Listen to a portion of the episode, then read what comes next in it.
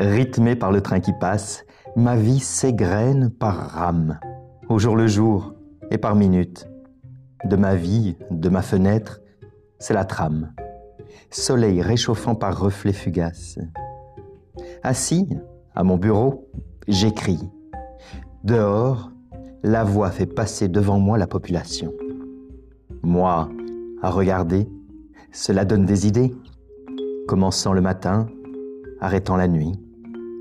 J'aperçois parfois des visages intéressants, donnant naissance à poésie et romans, des situations rapides, des images liquides, comme un fil se déroulant. Une image, un rectangle passant.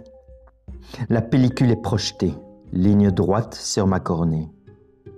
Chacun dans son monde, ignorant l'autre. Les vies se croisent le temps d'une seconde, persistance rétinienne. J'imagine les barbus, les brunes ou blondes.